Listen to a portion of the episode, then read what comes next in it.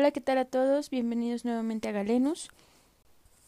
El día de hoy seguiremos en el abordaje de temas de dermatología y en esta ocasión daremos un repaso breve eh, con puntos específicos de enfermedades exantemáticas en este episodio. En episodios siguientes abordaremos otros temas de derma.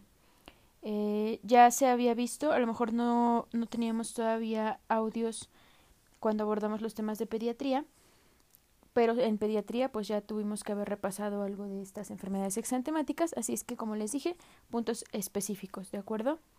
Y vamos a comenzar. Como primer abordaje tenemos al virus Coxsackie, que es enfermedad de pie, mano, boca. Tal cual así lo preguntan en, en Proedumed, casos clínicos con afectación a pie, mano, boca. Tenemos que pensar en virus Coxsackie eh, en general ocurre en niños de menos de 10 años, principalmente en verano y otoño. Comúnmente implicado con este virus que mencionamos, virus Coxsackie, A16. La transmisión se va a dar de persona a persona y tendrá un periodo de incubación de 3 a 7 días. Podemos presentar dolor de cabeza, pérdida de apetito, erupción con ampollas pequeñas y la localización es extremadamente sugestiva, como les dije, manos, pies, puede haber en área de pañal, en boca, estas van a ser sensibles y dolorosas a la presión. Eh, se acompaña también de dolor de garganta, úlceras en amígdalas, boca y lengua, pero no hay afectación en las encías. El tratamiento con antibióticos no funciona y no se recomienda. Lo único que tenemos que hacer es dar tratamiento sintomático. Podemos dar paracetamol o ibuprofeno para la fiebre y enjuagues bucales con agua con sal. Generalmente hay una recuperación completa en 5 a 7 días, entonces el cuadro es totalmente benigno y la evolución igual. El siguiente será escarlatina. Y esta es una enfermedad exantemática infectocontagiosa que tiene transmisión de persona a persona al toser, estornudar. Eh, las gotas de flush principalmente pues son lo que nos van a hacer contagiarnos. La etiología de esta infección es el estreptococo beta hemolítico del grupo A, que es un gran positivo. La puerta de entrada generalmente es respiratoria, donde invade ganglios linfáticos y regionales, y se va a presentar sobre todo en pacientes de 5 a 10 años de edad. Tenemos factores de riesgo para el desarrollo de esta infección. Eh, se va a dar más frecuentemente en zonas urbanas, asociado a infecciones faríngeas, heridas, quemaduras infectadas y sobre todo en primavera y verano y en invierno. El periodo de incubación de la escarlatina es de 1 a 7 días. En este caso tenemos que ver muy bien la clínica. La enfermedad es de inicio brusco, con fiebre de más de 39 grados centígrados como síntoma inicial y dura alrededor de 2 a 4 días, el paciente con fiebre. Va a haber onicofagia, cefalea, náuseas, vómito, dolor abdominal, mialgias y malestar general. La faringe va a estar congestiva, con un er-, eritema de la mucosa oral, y se va a presentar con máculas puntiformes rojas en úvula o manchas de Forchheimer. Uno o dos días va a haber una capa blanca en el dorso de la lengua. Posteriormente, la capa blanca va a desaparecer y va a dejar al descubierto papilas rojas, lo que se denomina lengua frambuesada. Eh, se va a presentar adenopatías, va a haber un exantema maculopapular de color rojo, denominado piel de gallina, primero debajo de las orejas, en el pecho, en las axilas y después en el tronco y extremidades. Entonces, aquí sí hay unos puntos que debemos de tener muy en cuenta, que son las manchas de Forchheimer, la lengua frambuesada y la piel de gallina o piel de lija, en algún momento se denominó así. Eh, también tenemos como dato importante las líneas de pastia, que estas se van a presentar por ruptura de los capilares en los pliegues, sobre todo de brazo e ingle. Va a haber palidez perioral y descamación en la piel. Para hacer el diagnóstico, pues básicamente, y como lo notamos, la clínica es muy sugestiva. Sin embargo, cuando hay duda diagnóstica, debemos hacer un cultivo de exudado faringio, que es la prueba estándar para confirmación de una infección por estreptococo del grupo A. Hay dos complicaciones importantes que debemos tener en cuenta, que son la fiebre reumática o la glomerulonefritis. Si sospechamos de alguna de estas dos, debemos hacer una prueba de anticuerpos. Para el manejo terapéutico, se recomienda un esquema antimicrobiano de penicilina B. Sin embargo, esta no se encuentra en el sistema de salud mexicano. Eh, se, opta por amoxicilina por 10 días o penicilina G benzatínica en dosis única. Si hay alergia, se puede utilizar cefalosporina, clindamicina, acitromicina o claritromicina, y se recomienda el reposo relativo, con control térmico por medios físicos, y si no hay respuesta, ya se utilizarán antipiréticos.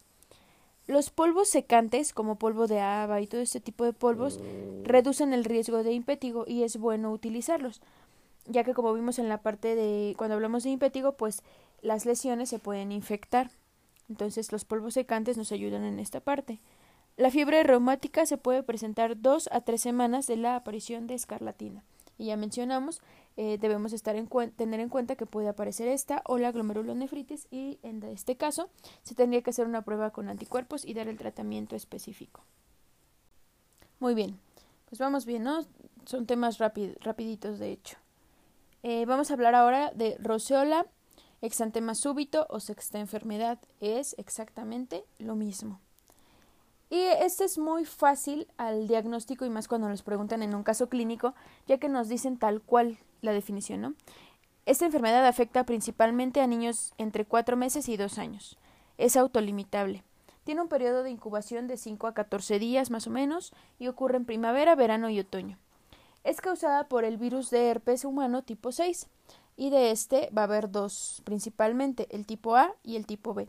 El 99% de los casos de esta enfermedad va a ser causada por el tipo B. La transmisión va a ser por sangre y saliva. Y aquí va la clínica, que como les digo es muy sencilla. Vamos a tener fiebre durante dos a tres días. Va a ser una fiebre alta, que se va a asociar a buen estado general.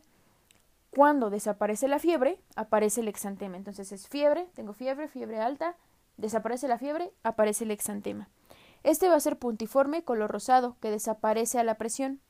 La diseminación es desde el pecho y cara hasta el abdomen. Muy poco se da en extremidades. No son pruriginosas y no hay pústulas o vesículas. Dura aproximadamente uno a dos días. La paciente o el paciente se puede presentar con prodromos como rinorrea clara, hiperemia conjuntival, inflamación faríngea. Sin embargo, no evoluciona más allá, o sea, no se va a ver más infeccioso el paciente. No se cuenta con antivirales porque su evolución es totalmente benigna y se puede utilizar paracetamol e ibuprofeno para controlar la hipertermia. La inmunidad va a ser permanente, es decir, una vez que ya le dio, no le va a volver a dar al paciente. Espero que hasta aquí vayamos bien. Eh, cualquier duda, recuerden, hay que checar los resúmenes o, hay que checar en las guías de práctica clínica o pueden escuchar el audio y regresarlo las veces que sea necesario por si quedó alguna, alguna cuestión ahí en el aire. Vamos a continuar con mononucleosis infecciosa. Esta es causada por el virus de Epstein-Barr y normalmente cuando se presenta con sintomatología va a ser en adolescentes y en adultos jóvenes entre 15 a 25 años. Se va a transmitir de persona a persona, por contacto directo o por saliva, por lo que otra de sus denominaciones es enfermedad del beso. Provoca una infección latente en los linfocitos B. Cuando se presenta en la infancia puede ser asintomática y puede pasar desapercibida, pero como les dije, entre los 15 y 25 años, pues se puede presentar con fiebre, dolor de garganta y poliadenopatías. En los niños sí es más frecuentemente asintomática, pero cuando hay síntomas en, niños, eh, puede haber febrícula con rinorrea y hepatoesplenomegalia, sobre todo cuando, cuando hay síntomas en niños va a contar con una frase prodrómica. Esta fase prodrómica, pues eh, va a haber pocas manifestaciones, a lo mejor algo de cefalea, astenia. Después de esto inicia la fiebre. La fiebre salta de 39 a 39,5 grados centígrados, con edema faringio, y el más del 50% de los pacientes van a presentar edema del párpado superior, con limitación para la, la apertura ocular. El 80% de los pacientes va a tener esplenomegalia y también se van a presentar adenopatías occipitales, axilares e inguinales y un porcentaje también presenta hepatomegalia. La erupción macular solo se da en el 5% de los pacientes. Sin embargo, si administramos antibióticos, la frecuencia de erupciones cutáneas aumenta hasta el 45%. Como le dijimos en este caso, el exantema va a ser máculo papular. Para el diagnóstico, pues básicamente vamos a utilizar la clínica. Sin embargo, si hay duda, podemos utilizar la prueba de monospot o de Paul o anticuerpos específicos contra el virus de Epstein-Barr que nos van a confirmar el diagnóstico. Eh, el tratamiento pues es sintomático, ibuprofeno, paracetamol, eh, control, para control térmico, para dolor de, de garganta, etcétera. Normalmente la evolución es buena. Cuando hay infección crónica sí se puede utilizar antivirales como ganciclovir o aciclovir. Pero normalmente les digo, no hay una complicación, no hay como alteraciones que nos lleven a utilizar estos medicamentos. Si hay complicaciones fuertes, cuando son graves puede haber una ruptura esplénica. O sea, es como que la complicación grave y aguda más, más temida, ¿no? Pero pues realmente es una, una infección de pronóstico bueno. Hablemos ahora de rubeola. Es una enfermedad infectocontagiosa de origen viral causado por un togavirus del género rubivirus, que es la rubeola. Va a ser una erupción maculopapular y solo se va a presentar esta erupción en el 50% de los infectados. El tiempo de incubación va a ser de 12 a 23 días aproximadamente y un paciente, esto es importante porque lo preguntaron en algunos simuladores, va a ser infeccioso siete días previos y siete días después de la erupción.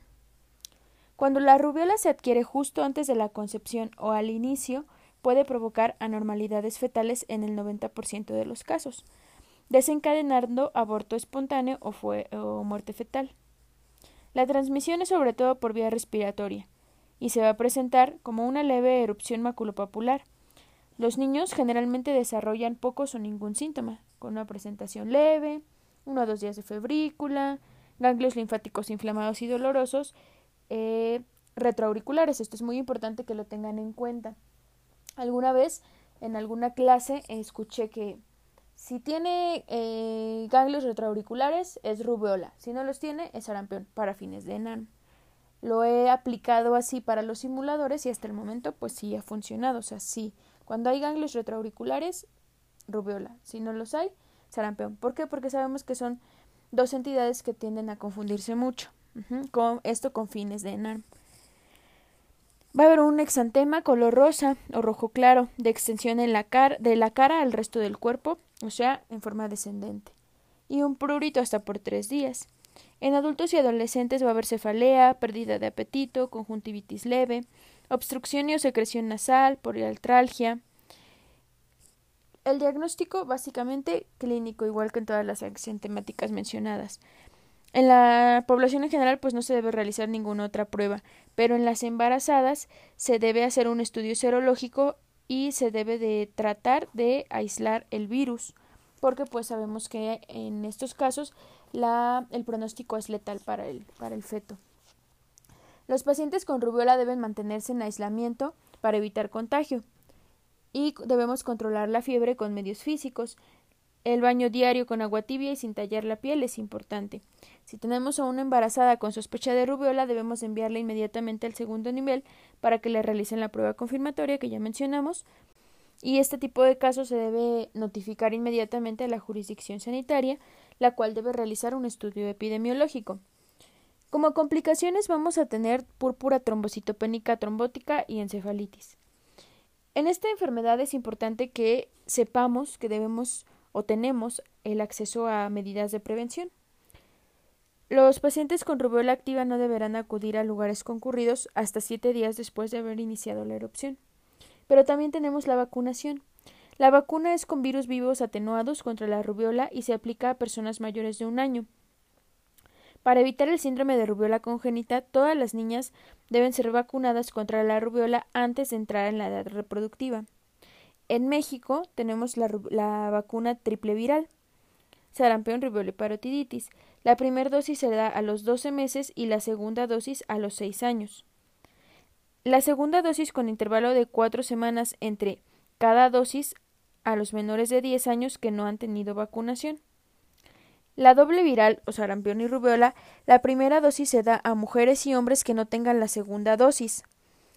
Y de esta primera dosis a los que no tuvieron, la segunda dosis se da con un intervalo de cuatro semanas.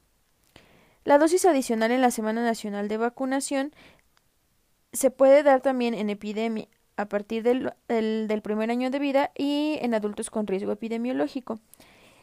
Aquí hay algo muy importante que debemos saber porque son cosas que sí llegan a preguntar y que las han preguntado en simuladores. No se debe aplicar si hay alergia a la neomicina. Entonces, ¿qué vacuna debemos evitar si el paciente es, alérgica, es alérgico a la neomicina? La vacuna triple o doble viral. Y obviamente la vacuna no se debe aplicar a embarazadas y debemos evitar que la mujer se embarace hasta tres meses después de que se haya aplicado dicha vacuna. Ok, ya casi terminamos. Vamos a hablar de sarampión. Eh, el virus de sarampión causa una enfermedad febril muy contagiosa. Vamos a tener un periodo prodrómico febril que va a tener manifestaciones respiratorias y un enantema específico y después va a aparecer una erupción maculopapular generalizada. La transmisión de este virus es por gotas de flush que alcanzan el tracto respiratorio superior o las conjuntivas de un hospedero susceptible.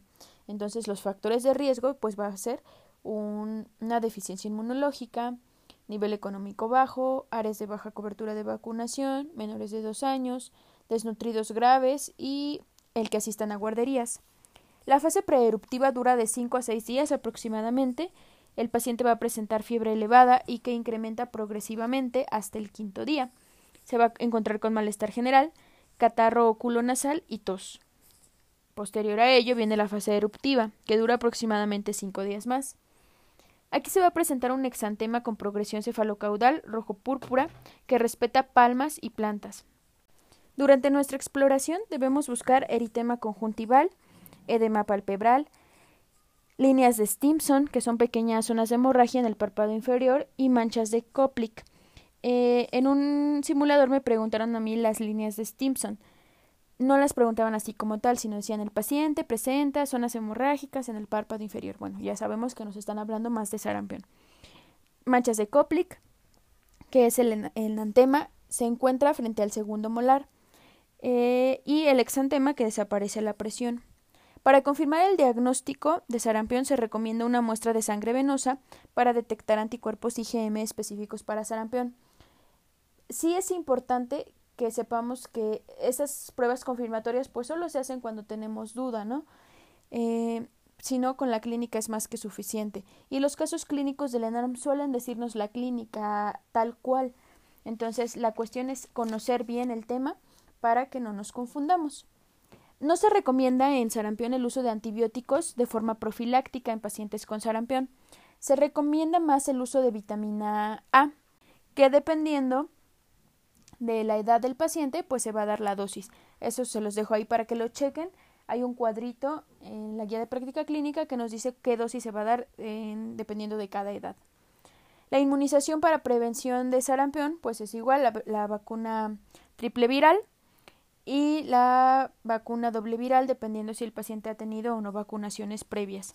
Si hay brote o hay importación de otros países del brote, es recomendable aplicar la vacuna contra el sarampión entre los 6 y los 11 meses.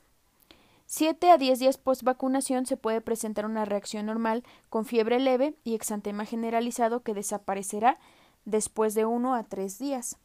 Y como complicaciones en esta enfermedad podemos tener neumonía hasta en el 85% de los pacientes, laringotraqueitis, croup del sarampión, otitis media y otras neumonitis esporádicas, pero normalmente cursa benignamente si tenemos los cuidados adecuados. Y ya por último, para no hacer este audio tan largo, tan tedioso para ustedes, pues vamos a hablar rapidísimo de varicela. La varicela es una entidad viral que se caracteriza por fiebre, exantema cutáneo generalizado y nada más. Un caso probable pues va a ser un cuadro clínico compatible con varicela, pero que no haya antecedente de haber estado en contacto con una persona diagnosticada y un caso confirmado va a ser un cuadro clínico compatible con varicela y el antecedente de contacto con una persona diagnosticada o la positividad de la prueba diagnóstica que aquí vamos a utilizar ZANC, detección del virus en cultivo, serológico, perdón, serología con IgM o IgG y reacción en cadena de polimerasa. Eso ya es para definir un caso confirmatorio. Lo mismo, si tenemos la clínica, es más que suficiente para para hacer el diagnóstico en los casos clínicos del ENARM. Más del 90% de los casos se presenta antes de los 9 a 13 años y por lo general cuando da en, adultos es más grave. La complicación más frecuente es la infección secundaria por cocos gran positivos en la piel. Además de que en los niños puede haber una afectación neurológica eh, con síndrome encefálico que aparece 3 a 8 días después del exantema y si esto se presenta en adultos puede llegar a ser mortal. Esta infección o esta enfermedad exantemática es producida por el virus de herpes 3.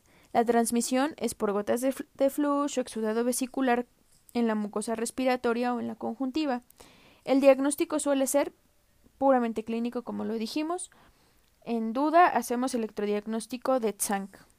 Cuando tenemos pacientes inmunosuprimidos, la varicela se suele complicar también. Eh, entonces, en estos pacientes, pues hay una mortalidad más alta, del 21 al 55%.